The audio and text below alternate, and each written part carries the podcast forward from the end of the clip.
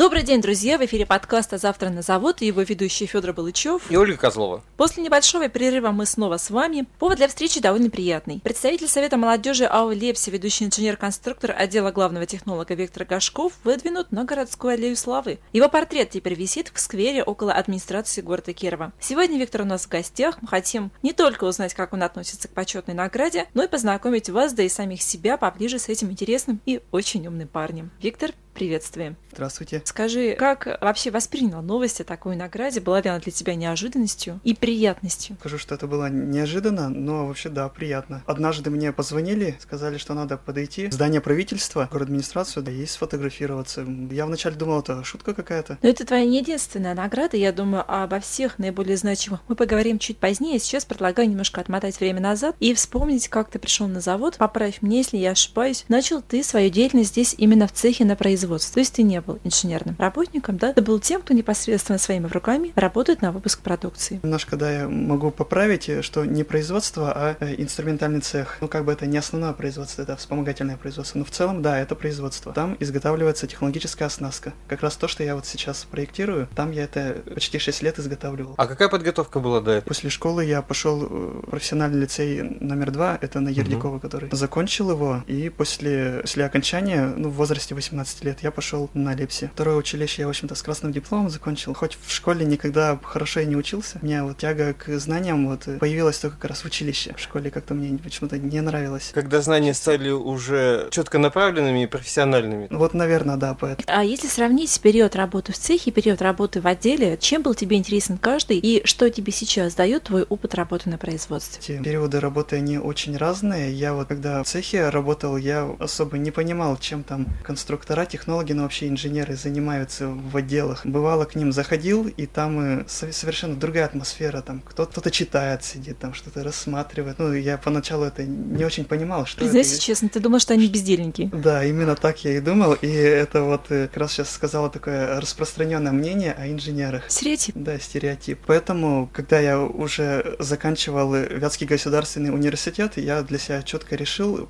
остаться на производстве, ну, идти мастером. Вот, но поработав мастером, я уже начал больше где-то пересекаться с технологами и конструкторами и понял, что работа конструктора, она очень творческая, очень интересная, и для, лично для меня она ближе, чем цеховая. Вот, и решил попробовать себя там. И сейчас вот не жалею, очень понравилось. Хочется спросить о том, как же все-таки помогает тебе твой опыт на производстве, а второе, а что же творческого есть в работе инженера? Так. Все говорят об этом, но вот расскажи нам, гуманитариям, что там творческого? Ну, давай сразу да, про творчество. Значит, эм, ну вообще, а кто такой инженер? По идее, это человек, который разрабатывает либо совершенствует конструкции и процессы. Вот. И лично я конструктор по проектированию технологической оснастки. Понятно ли вообще, что такое технологическая оснастка? Давай поясним, вдруг не все знают. Вот. Чем отличается вообще завод от, скажем, гаражного производства? Вот в гараже люди разрабатывают технологию ну, того или иного, там, скажем, ремонта автомобиля там, или чего-то по ходу выполнения этого процесса. Угу. Вот. А на заводе это все делается заранее. Есть специальный коллектив, который продумывает каждый шаг, каждый этап действий, э, которые будут выполняться в последующем рабочими. Но это поскольку вот. завод э, все-таки производство массовое и детали ну, однотипные. Или, или серийные. Поэтому существует на заводе такое понятие, как подготовка производства, вот mm-hmm. в которой, собственно, я и варюсь. Подготовка производства, то есть технолог вначале разбивает э, изготовление изделия на множество разных операций, ну, такие более-менее элементарные операции, и потом в последующем уже дальше как раз этапы конструкторов по оснастке придумать, как вот эти операции уже на том или ином оборудовании будут выполняться, как они там будут, как детали будут устанавливаться, как это все будет ориентироваться, каким инструментом могут обрабатываться. Вот. И если вот представить пример, например, из повседневной жизни, например, вот сварить суп, то есть вот плита, да, есть овощи, вот, то есть, по идее, плита это, считайте, как станок, а овощи это как заготовка. Вот, а все остальное это вот кастрюля, там, ножи, там, вилка, ложка, там, это все оснастка. Это все технологическое оснащение. Вот, и, соответственно, мы должны рабочему все это разработать. И, соответственно, мы этим Написать ТЦ по пунктам и приложить к нему картиночки. Вот, да. Чтобы человек все это понимал на рабочем месте и выполнял. Так, и давайте вернемся. Что творческого здесь? Ну, вообще, с чего начинается моя работа, это мне ставит, по идее, технолог э, техническое задание. То есть пишет он, например, ну, там специальные такие карточки, где он пишет, что я должен выполнить. Например, разработать приспособление для установки там деталей на в таком-то месте. Вот, и, и дальше уже начинается для меня как раз такое творческое поле, где я могу это выполнять по-разному. У меня есть разные варианты решения той, той или иной задачи. Например, вот совсем недавно была задача у меня в 50-м цехе разработать приспособление для фрезерования пазов у коллектора. И здесь были разные варианты. Вообще, это производство уже давно идет, и оно ну, имело ряд недостатков, которые мне надо было усовершенствовать. И вот заключается в чем, значит, круглая деталь, которая поворачивается, там делается 102 паза, то есть деталь повернулась на 3 с небольшим градуса, там сделался пазик, повернулась, сделался пазик, и нужно как-то сделать это так, чтобы это делалось быстро, чтобы оснастка была недорогой. Чтобы деталь не смещалась. Чтобы деталь не смещалась, всегда оставалась в нужном положении, только вращалась вокруг оси. Вот, и, соответственно, какие у меня были варианты, я долго очень думал. Год назад это я спроектировал, а думал-то я намного больше, тут чуть не два года, наверное, думал. Тут э, какие были варианты? Либо электрозажимы тут применять, чтобы деталь-то держалась, либо какие-то гидрозажимы, либо педаль сцепления, как в автомобиле, то есть тут э, вообще разные варианты. И в ходе размышлений я наткнулся, ну, в одном из учебников просто так случайно открыл э, конструкцию червячной передачи и сразу понял, что вот же на решение спроектировал, 37-й цех изготовил, и сейчас в 50-м как понравилось, они сейчас решили все подобные детали переводить mm-hmm. на вот подобное приспособление. Скажи, где еще удается черпать знания? Возможно, идет обмен опытом с коллегами по отрасли. Где вообще изобретателю и рационализатору можно почерпнуть что-то новое, как отправную точку для дальнейшей деятельности? Я вообще люблю читать э, интересные журналы, например, вот «Рационализатор» и «Изобретатель». Потом э, журнал вот «Стружка». Вот. И еще в интернете вот люблю смотреть вот всякие ролики такие научно-познавательные. В целом о техническом развитии, угу. ну и не только техническом. Например, вот в Европе вот, ну, совсем недавно тоже в одном ролике видел, на таком научно-познавательном, как реализовали магазин без кассиров. Очень такая Есть. интересная технология. И иногда какие-то идеи можно перенести. Да, конечно. На, это на свою работу. своего рода копится в голове просто такая база знаний, которая в том или ином случае периодически выстреливает. Насколько для тебя интересно писать научные статьи? Что тебе она дает? И получил ли ты какую-то обратную связь на публикацию материала? Ну, когда пишешь статьи, тут всегда обратная связь есть, потому что когда начинаешь писать, всегда сталкиваешься с проблемой, что не хватает какой-то информации. Начинаешь эту информацию искать и, соответственно, для себя познаешь всегда что-то новое. Что сейчас для тебя в твоей работе наиболее интересное? Поскольку вот если так обобщить, да, у тебя есть прямые функциональные обязанности, это, я так mm-hmm. понимаю, разработка оснастки mm-hmm. и внедрение каких-то новых э, приспособлений на заводе, изобретательство, рационализаторство. Кроме того, ты вот пишешь научные статьи, забегу вперед, проводишь экскурсии для школьников и студентов. Что сейчас для тебя наиболее привлекательно и, наверное, перспективно с точки зрения твоего личностного роста? Тут, во-первых, вы не все сказали. Давай, давай. У нас есть еще сейчас внедряются системы безбумажного документа оборота. Это вот PDM-система, например, Team Center, система сопровождения конструкторской документации. Я, например, вот сейчас являюсь эм, уполномоченным по своему, по конструкторскому бюро своему, отвечаю за внедрение данной программы вот в своем бюро. Вот, и мне вот, например, это очень интересно. В конструкторском деле вот было, например, еще лет 10 назад, когда чертили на Кульмане, это вот как, какая была беда, когда вот э, конструктор неправильно рассчитал, как у него вот виды расположены. То есть это приходилось перечерчивать весь чертеж. Сейчас эта проблема решена за счет чего? За счет электронного э, Кульмана, что там ты в любой момент можешь что угодно, куда угодно подвинуть. Но это далеко не предел мечтаний. Сейчас есть уже трехмерное представление угу. любого изделия, там любой детали, когда ты не только видишь э, какие-то очертания, но когда уже сразу видишь ее трехмерное представление, уже сразу понятно, где какой элемент находится, как этот механизм работает. Очень легко в плане восприятия, визуализации и просто ускоряет даже процесс понимания работы данной конструкции. И вот и сейчас мы как раз вот движемся вот в этом направлении. Не только будет чертежный архив, но будут и вот подобные вот трехмерные представления. Угу. Ну, не только, но и э, изделия все, то есть вот к этому движемся. Я, наверное, начинаю догадываться, почему именно Виктора сделали экскурсоводом при посещении нашего завода школьниками и студентами, потому что это действительно более-менее понятно, наглядно, умеешь объяснить какие-то очень сложные технические вещи. И все-таки каково тебе а, пробовать себя в роли экскурсовода? Завода. То есть ты, казалось бы, инженер, конструктор, и бас экскурсовода. А здесь ничего противоречивого нету. Я с ними еще как бы, я ведь не только их вожу, там им показываю, я еще общаюсь с ними, где-то что-то новое для себя узнаю. Например, Например? Э, студенты, когда приходят там или школьники, э, они вот э, рассказывают, вот кто вот был на других, например, предприятиях. Ну, то есть э, рассказывают, в общем, как вот там вот жизнь на других предприятиях происходит. Рассказывают мне, вот, что вот они представляют э, вообще о нашем заводе. Например, один школьник у меня как-то спросил,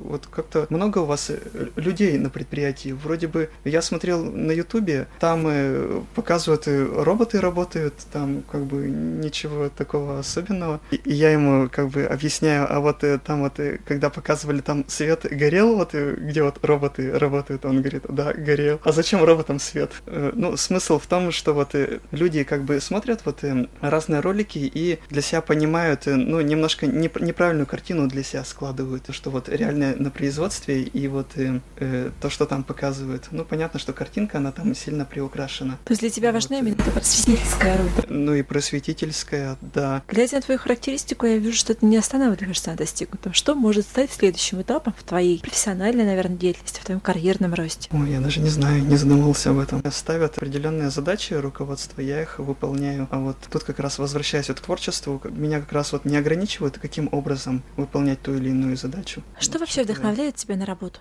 Вдохновляет. Ну, поскольку проектов у тебя много, направлений много, тут энтузиазм все-таки, я считаю, играет очень большую роль.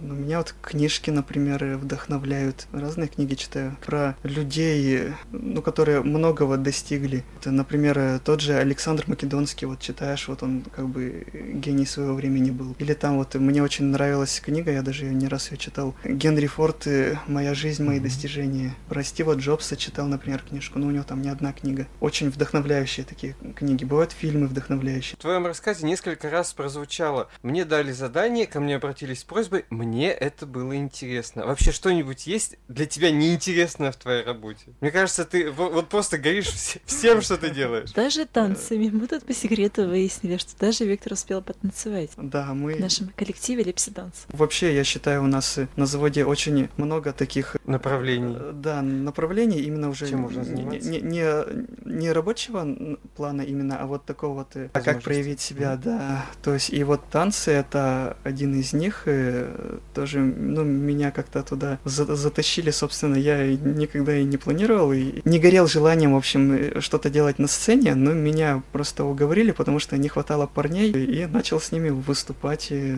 мы выступили. Потом была эм, поездка в Сарапул. Потом была поездка в Сарапул, да, очень хорошая поездка была. Вот, мы и там первое место заняли, гран-при. Гран-при. Вот, значит, что мне не интересно. Я люблю очень, опять же, творческое, я не люблю рутинную работу. Угу. Вот я под, почему вот из цеха ушел, там все рутинная работа, то есть принеси, унеси, ну это я младш, младшим мастером работал. Вот когда я слесарем работал, я опять же, у меня была творческая работа, то есть я сам для себя решал последовательности изготовления ну, того или иного там приспособления, там пресс-формы, там что делал. Когда я перешел э, в работу мастера, там э, все свелось к какой-то сплошной рутине. Ну, конечно, может тут и можно было найти какую-то творческую составляющую, ну, я привык немножечко к другому уже, и поэтому поэтому э, начал э, искать для себя другие пути, где я себя лучше могу применить, угу. потому что, ну, считаю, в цехе мой потенциал не полностью использовался. А перешел работать мастером, значит, ты параллельно получил высшее образование? Да, я после второго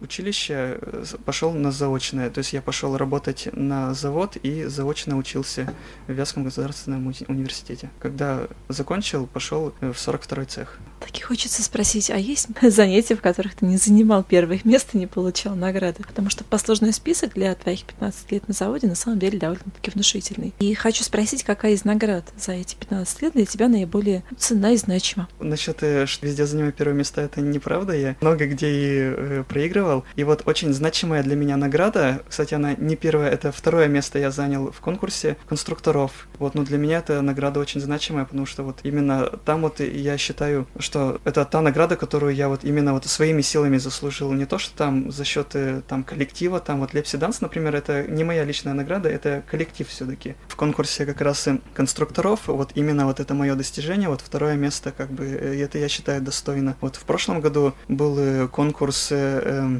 на звание инженера года, там вот я третье место занял. Это повод для гордости? Да, это повод для гордости. Есть да. вообще у Виктора Гашкова амбиции? Есть, амбиции есть. Хочется тебя еще спросить, э, если отталкиваться как раз от темы амбиций, с какими целями и задачами ты пришел на завод 15 лет назад, и какие цели у тебя были, когда ты решил стать инженером-конструктором? Это в 2004 году, после окончания второго училища, ну, мне банально нужны были деньги, надо было работать. Просто те, кто со мной учился во втором училище, ну, там некоторые, ну, кто-то пошел в армию, кто-то там э, работать сразу пошел, а кто-то пошел э, тоже в Вятский государственный университет учиться, там 4 человека было. Или- Научное отделение, да, и меня с собой не звали. У меня семья не очень богатая, и как-то мне надоело зависеть от родителей, ну, сидеть на их шее. Мне хотелось уже свой доход иметь собственный, то есть саму, саму, самому зарабатывать. И, соответственно, ну, что, мне 18 лет было, в принципе, нормально, я пошел работать на завод. То есть главная цель была обеспечить себя. Да, то есть такая, ну, банальная очень. А когда ты был уже инженером-конструктором, дипломированным, у тебя появилась возможность перейти в отдел главного технолога. Что тогда было в твоей голове? Мне хотелось э, дальнейшего как профессионального роста, так и ну, какого-то карьерного тоже роста, хоть идти куда-то туда, где я очень хорошо, хорошо себя чувствую. А чего Вот хочет поэтому. Виктор Гашков сейчас? Не люблю озвучивать, потому что когда я озвучиваю, они потом не сбываются. Принимается. Тогда давай перейдем немножко на личную сторону твоей жизни. Хочется знать, а чем Виктор Гашков занимается после работы, если вообще это время остается. Полно свободного времени, я часто очень не знаю, чем и заняться даже. Ну, с друзьями встречаюсь.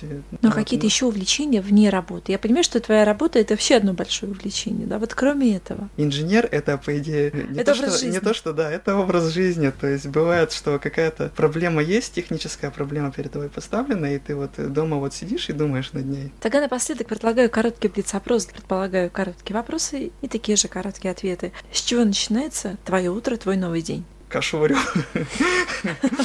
Слушай, Отлично. коллеги, я тоже с утра кашу ем.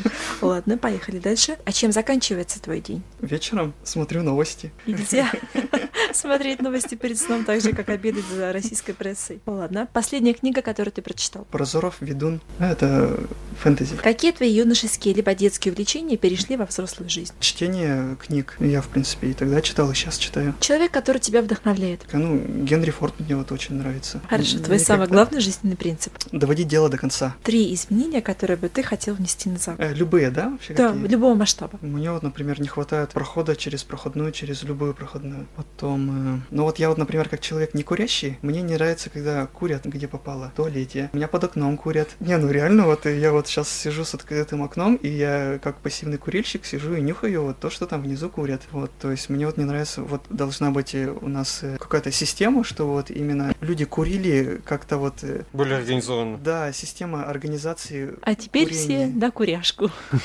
Да, как-то вот, чтобы нигде попало. Есть ряд западных компаний, которые вообще запрещают своим сотрудникам курить в рабочее время, потому что это не что иное, как трата рабочего времени впустую, который работодатель оплачивает. Тут- Снижать надо на самом деле, я тут поддерживаю. Главное, чтобы они не мешали окружающим. Наставим курящих, а что еще? Особенность вот нашего завода проходная система, и там всегда так вот жестко, да, там либо успел, либо не успел. Но что если по какой-то причине на минутку опоздал, и из этой вот минутки бегаешь, выписываешь увольнительную, то есть э, начальников напрягаешь, э, сам сколько времени на это тратишь. То есть мне кажется, тут логично было бы какую-то систему создать, что если человек опаздывает, скажем, до пяти минут, то не нужно бегать и писать увольнительные, он просто эту, это время отрабатывает. Может там какие-то штрафные санкции, там, например, там не 5 минут он отрабатывает, там, скажем, там 10 минут, да, там, чтобы он как бы в привычку-то это у людей не входило. Но в то же время, чтобы освободить вот э, этот вот участок времени от Мгм. э, вот этой вот ненужной бюрократии. Вот я сейчас с тобой соглашусь. Мало того, что человек уже потерял там минуту-пять, да, он рабочего времени, рабочее время так он еще ходит с этими документами, тратит еще дальше свое время, плюс время своих руководителей. Продолжи фразу. Когда мне плохо, я. Ну, общаюсь с друзьями. Твои любимые мероприятия общественной жизни завода. Если из э, молодежной жизни, то мне вот нравится слет молодежи, например. Там вот э, послушать э, руководителей наших первых.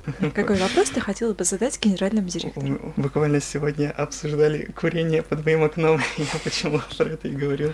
То есть ты бы направил ему это предложение и спросил, да, Коля, да? Я уже планирую задать это, этот На вопрос. слете. На слете, да. Ну и напоследок спрошу, кем бы ты стал, если бы не стал инженером? А Если бы ты не вообще не стал? пришел на завод, кем бы мог стать Виктор Гашков в этой жизни? В детстве, знаете, я мечтал стать архитектором, потому что меня часто в угол ставили, и я придум- хотел придумать что-то такое, чтобы углов не было. Видите, после девятого класса как бы меня родители определили во второе училище. Ну, почему? У меня просто отец э, э, строитель, он как бы на стройке всю жизнь проработал. А я так как учился не очень хорошо, мне надо было в рабочую профессию идти. Вот, и, и соответственно, был выбор либо там каменщик, там плотник и там завод там идти там кем-нибудь. Вот, и, и что-то, так как я очень любил конструировать из конструкторов, ну, я вообще с детства всегда просил мне конструкторы купить. Я любил что-то собирать, вот меня определили. Ну, тогда мне 15 лет было, я вообще не задумывался о своей будущей жизни. Меня вот родители, ну, сказали, что вот иди во второе училище, там как бы вроде бы тебе подходит. Что можешь напоследок пожелать молодым начинающим инженерам, особенно тем, кто хочет построить карьеру? Относиться ответственно к своей работе, всегда доводить дело до конца, ну, в смысле, не бросать на полпути. Прислушиваться к старшим, вот, например, вот у меня есть такая проблема, я не всегда прислушиваюсь, а потом жалею. Я считаю, что к старшим надо всегда прислушиваться. Не обязательно выполнять действия, но всегда надо слушать их мнение, потому что, ну, реально всегда полезное советуют. Черта характера, который ты хотела бы изменить в себе? Я очень скромный, застенчивый. То есть ты хотела бы это преодолеть? Да, наверное. Итак, на этом мы заканчиваем наш подкаст. Нашу встречу с Виктором Гашковым. Да. Спасибо, что ты сегодня был с нами, поделился своими мыслями, идеями, опытом. Я думаю, он будет интересен как для начинающих инженеров, так и для всех сотрудников нашего завода вообще. До новых встреч. До новых встреч. До свидания.